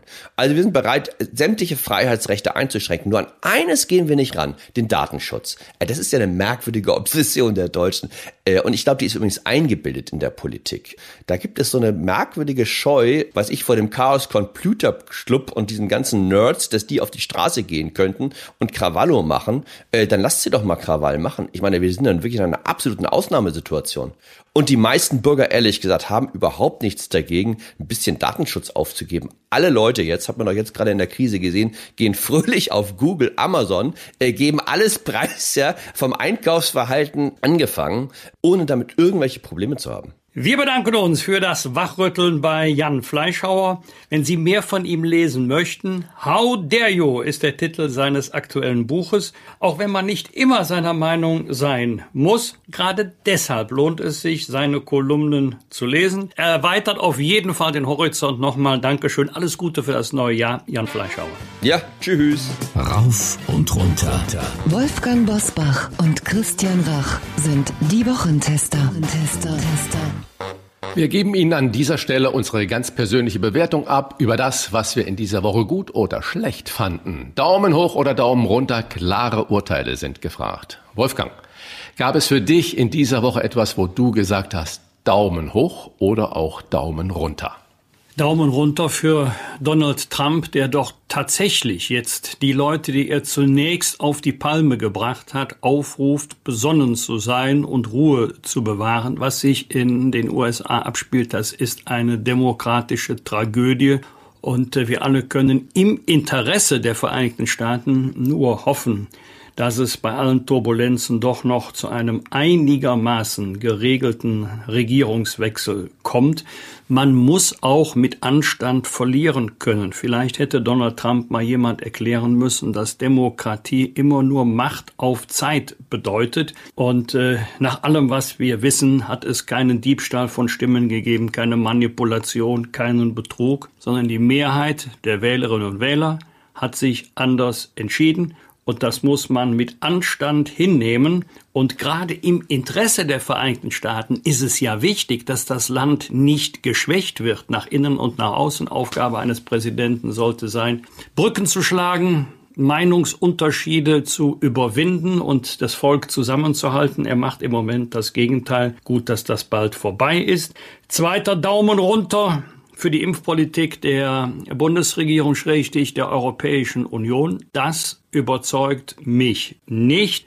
Ich sehe auch einen Widerspruch, wohl aus guten Gründen, Tag für Tag die Gefährlichkeit des Virus wortreich beschreibt, die Menschen auffordert, besonnen diszipliniert zu sein und auf der anderen Seite alle Verantwortung zur Bestellung nach Brüssel abgibt, in dem sicheren Wissen, dass es dort wesentlich länger dauert, mit der Folge, dass dann auch ähm, diese ganzen Impfaktionen in der festgelegten Reihenfolge erst mit Verzögerung stattfinden können. Auch das Argument, es gibt Beschränkungen bei der Produktion äh, der Impfstoffe, das ist formal betrachtet natürlich richtig. Ja, aber das erklärt ja nicht, warum andere Länder schon wesentlich höhere Mengen geordert und auch bekommen haben und auch verimpft haben als wir in Deutschland. Daumen hoch, tolles Buch gelesen, Volker Kutscher, Olympia, Achterband der Gerion Rad-Reihe. Äh, Nein, ich bin mit Volker Kutscher und dem Verlag weder verwandt noch verschwägert. Interessantes Buch. Über das Ende muss ich mit dem Autor noch reden. Das darf ich hier natürlich nicht verraten, sonst ist die Spannung weg. Was hat dich, lieber Christian, in der Woche bewegt, geärgert, gefreut? Ja, du hast es ja schon gesagt, äh, USA dominiert wieder die Schlagzeilen und die Bilder und da läuft ganz unter dem Radar und wir sprechen gar nicht drüber, das, was China macht. Also ich war auch schon in China. Das ist ein so wunderbares Land. Eigentlich, eigentlich. Und die stellen sich immer hin als die Unschuldsengel. Und es gibt zum Beispiel jetzt gerade im Zuge unserer äh, Pandemie die Ursachenforschung. Die WHO hat Wissenschaftler zusammengestellt, weltweite Wissenschaftler, nicht Parteipolitiker, Parteipolitiker und keine Journalisten, die da irgendwo draufhauen, sondern wissenschaftlich sagen, wir müssen dem Ursprung auf den Grund gehen und man hat mit Peking gesprochen, lass uns doch das gemeinsam untersuchen. Und es wird hinausgezögert und hinausgezögert. Die waren schon unterwegs und dann wurde die Einreisegewilligung wieder zurückgezogen für diese Wissenschaftler. Es ist unglaublich. Parallel dazu werden in Hongkong wieder 70 Aktivisten, die letztes Jahr irgendwann mal protestiert haben für Meinungsfreiheit, für politische Freiheit, verhaftet und äh, weggeschlossen. Ich denke, äh, die nutzen das unglaublich aus, dass die Welt wieder nur auf diesem blöden Trump schaut äh, und was da seine Anhänger anrichten und schaffen da einfach Tatsachen. Und ich glaube, es würde uns allen gut zu Gesicht stehen, wenn wir auch China da nicht aus den Augen verlieren und den Menschen dort zumindest politisch mit Stellungnahmen Solidarität antun. Und Daumen hoch, ich finde es wirklich gut, dass in der Presse jetzt auch kontrovers über die Beschaffungspolitik diskutiert wird, Beschaffungspolitik für den Impfstoff diskutiert wird, dass wir schlucken im Moment alles Lockdown auf, Lockdown runter und so weiter und so fort. Und wir machen alles mit. Und jetzt kommt da plötzlich so ein Grenzbalken, sagt, stopp Leute, irgendwo brauchen wir jetzt mal Klartext, jetzt brauchen wir Erklärungen und da finde ich das, was der Spiegel da schreibt, was Fokus schreibt, Jan Fleischhauer äh, sagt, das finde ich dann gut ohne dass ich die Meinung dann teilen muss, sondern dass wir da auch wirklich jetzt anfangen, kontrovers drüber zu diskutieren. Und jetzt, mein Lieber, machen wir die Woche noch im Schnelldurchgang mit weiteren Top-Themen und klaren Standpunkten. Die Wintersportregionen im Sauerland, in der Eifel und im Harz sind in dieser Woche von einer Besucherlawine überrollt worden, trotz mehrfacher Appelle an die Touristen, bitte zu Hause zu bleiben. Die Begründung der Tagestouristen, wir verzichten seit Wochen auf sehr viel, da ist ein Ausflug in den Schnee doch legitim. Euer Urteil. Der Ausflug in den Schnee. Legitim oder verantwortungslos? Ja, ich sage, das Wort legitim heißt ja äh, gesetzmäßig und das ist eben nicht so, ich, es ist verständlich, dass dieses Bedürfnis der erste Schnee fällt, die Kinderaugen glänzen nach diesem traurigen Weihnachtsfest und traurigen Jahresübergang. Die frische Luft ruft. Es ist verständlich, aber es bringt uns äh, nicht weiter nach vorne. Ich glaube, ähm, dass wir wirklich Disziplin halten müssen. Mir fällt es unglaublich schwer auch, darf ich ganz ehrlich sagen. Es ist nicht so, dass wir zu Hause jubelnd da sitzen und sagen, was ist das für eine tolle Zeit? Nein, es ist beschissen. Es fordert all meine Kraft, das zu akzeptieren, aber es ist vermutlich die einzige Möglichkeit. Hier geht es ja nicht um die Frage verboten oder erlaubt. Hier geht es eher um die Kategorie vernünftig oder unvernünftig. Menschlich in jeder Hinsicht verständlich, aber wer sich in diesen Zeiten in das Getümmel stürzt, wer also in Skiregionen fährt oder in schneereiche Regionen, mit dem Wissen, dass dort schon viel los ist, der verhält sich nicht verantwortlich. Kommen wir zum zweiten Thema. Es gibt noch keine offiziellen Werte, aber schon eine erste Einschätzung des IFO-Instituts. Die befristete Mehrwertsteuersenkung hat nach Einschätzung des IFO-Instituts für die Konjunktur kaum etwas gebracht. Die Veränderung der Konsumausgaben im Vergleich zum Vorjahr beträgt laut IFO-Institut magere 0,6 Prozent. Euer Urteil. Konntet ihr der Mehrwertsteuersenkung von Juli bis Dezember trotzdem irgendetwas Positives abgewinnen? Also ich kann mich nicht daran erinnern, dass bei uns im letzten Halbjahr eine Kaufentscheidung getroffen wurde vor dem Hintergrund schnell noch die Mehrwertsteuersenkung, die ja ausläuft, nutzen, um etwas vorzeitiger anzuschaffen. Der, der sich ein Auto gekauft hat oder teure Möbel oder eine hohe Handwerkerrechnung zu bezahlen hatte, der wird das dankbar hingenommen haben. Aber wir sollten ganz gezielt denen helfen, die dringend auf Hilfe angewiesen sind. Also bitte gezielt und nicht mit Schrotschießen. Ich erachte es für einen unglaublichen oder habe es für einen unglaublichen äh, bürokratischen Aufwand gerade für kleinen Firmen äh, betrachtet, die Kassen umzuprogrammieren, ähm, neue Verträge zu schreiben und so weiter und so fort.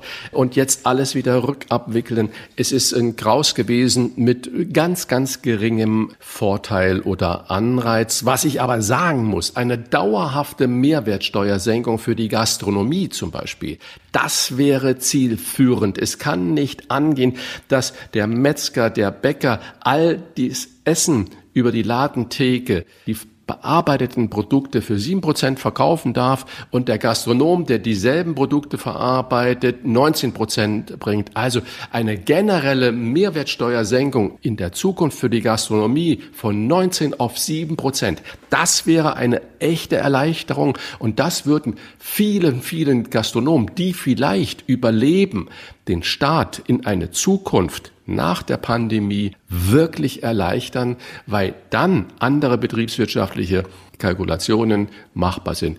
Nur noch mal für viele, die das nicht wissen.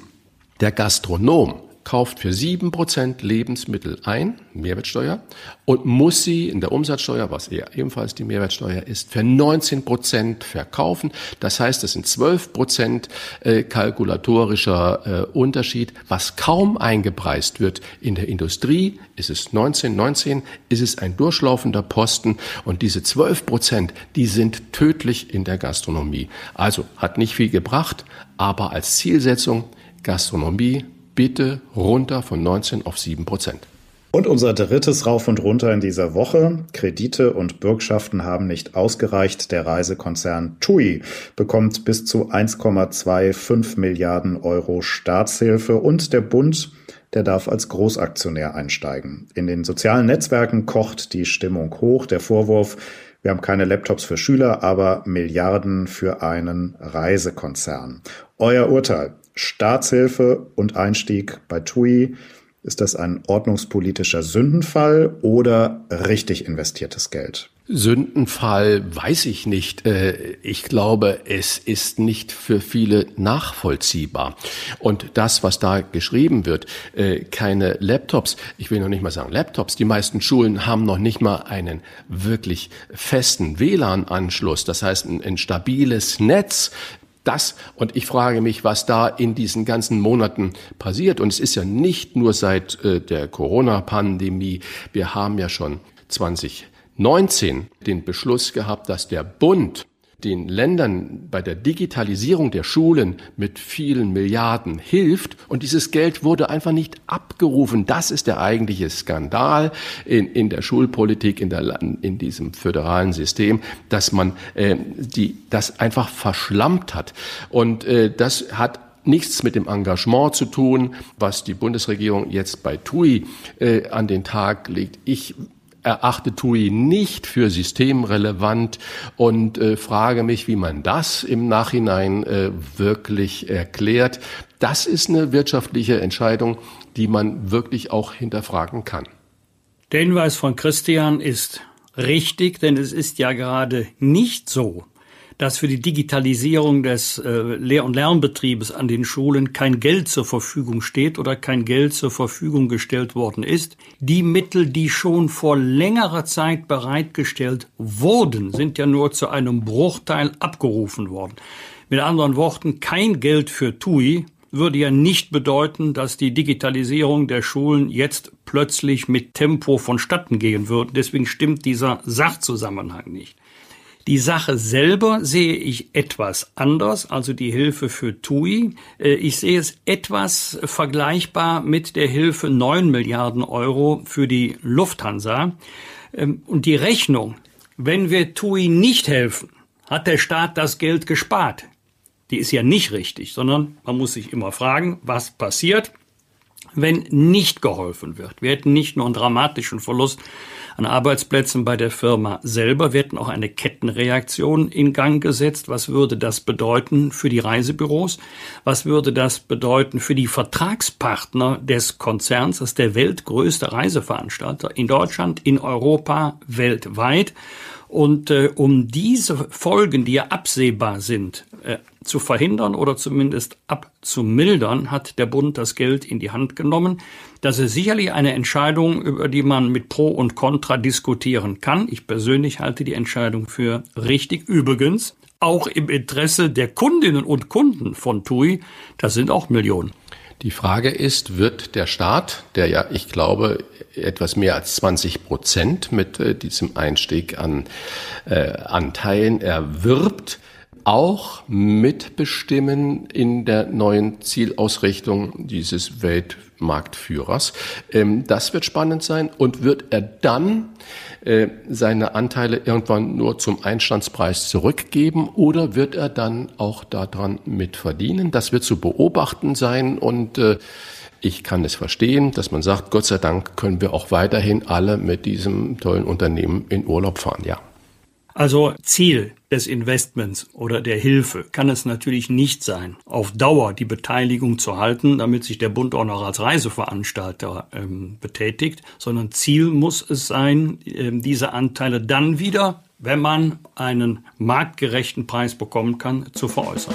Was wird? Was wird? Wolfgang Bosbach und Christian Rach sind die Wochentester. Wochentester.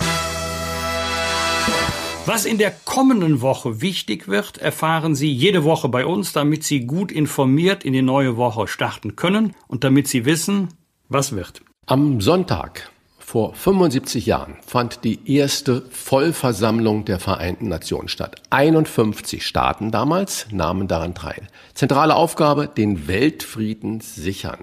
Ist das unterm Strich durch die UN gelungen, Wolfgang? Was ist da deine Einschätzung?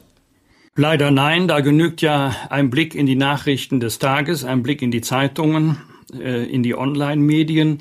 Es gibt immer noch viel zu viele kriegerische Konflikte. Syrien, das sind nur vier Flugstunden von uns entfernt, ist ja dafür nur ein erschreckendes Beispiel. Aber, das gehört zu einer Beurteilung fairerweise dazu, die Vereinten Nationen haben auch viel Unheil schon verhindern können. Beispiel wäre hier die Blauhelmeinsätze als friedensstiftende Aktionen.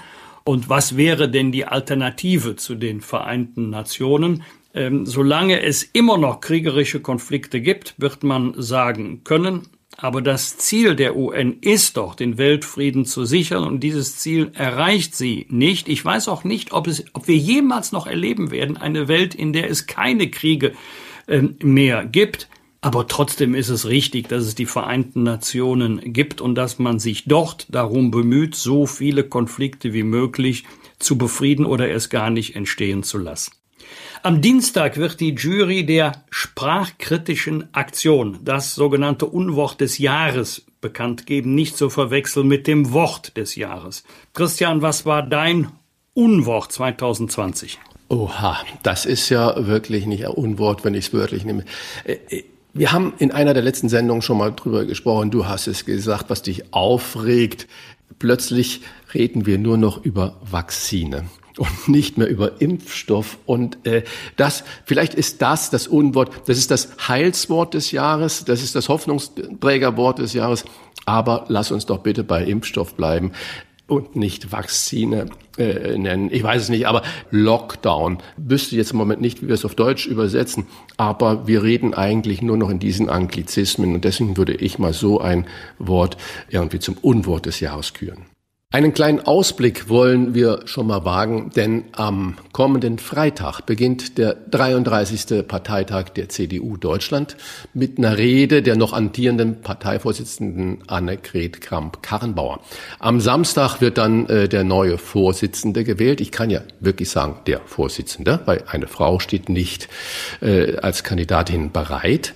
Eine erste Einschätzung, Wolfgang beginnt danach auch bei der Union der Wahlkampf. Hat Olaf Scholz ja schon irgendwie gerade damit begonnen, mit seinem vierseitigen Pamphlet. Haben wir dann eine unruhige Zeit vor uns, wo Corona dem Wahlkampf geopfert wird? Das würde ich Olaf Scholz noch nicht mal vorwerfen, dass er sich jetzt in den Wahlkampfmodus begibt. Ich habe es persönlich äh, sechsmal genauso gemacht. Ich habe an jedem Wahlabend gesagt, heute wird gefeiert, morgen wird ausgeschlafen und dann beginnt der Wahlkampf äh, für den nächsten Wahltermin. Denn nur der, der vier Jahre lang ununterbrochen das Beste gibt, hat am Wahltag eine gute Chance. Gemeint ist natürlich der öffentlich sichtbare Wahlkampf, die parteipolitische Auseinandersetzung, Plakate, öffentliche Veranstaltungen. Das alles wird es in den nächsten Monaten nicht geben.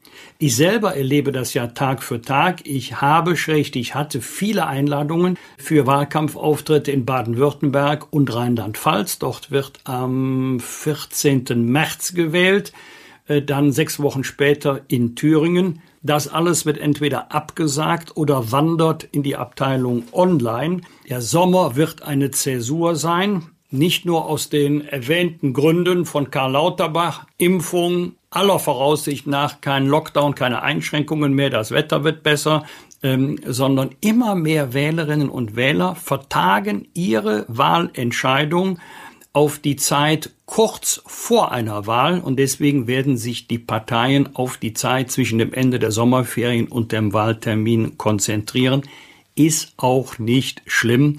Man muss auch nicht die halbe Republik mit Plakaten, Postern zukleistern, nur weil wir demnächst wieder einen Wahltermin haben. Wir erleben ja in den USA, ähm, dass gar nicht mehr das Wahlprogramm der Partei entscheidend ist, sondern dass man nur so einzelne Sparten herauswählt, äh, die für einen gut sind und deswegen die Partei wählt. Die einen sind gegen die Einwanderung, die anderen gegen die Abtreibung, die anderen sind dafür, die anderen sind äh, für äh, Umweltschutz und so weiter. Man pickt sich nur einen Punkt einer riesigen Palette heraus und sagt, deswegen ist das meine Partei.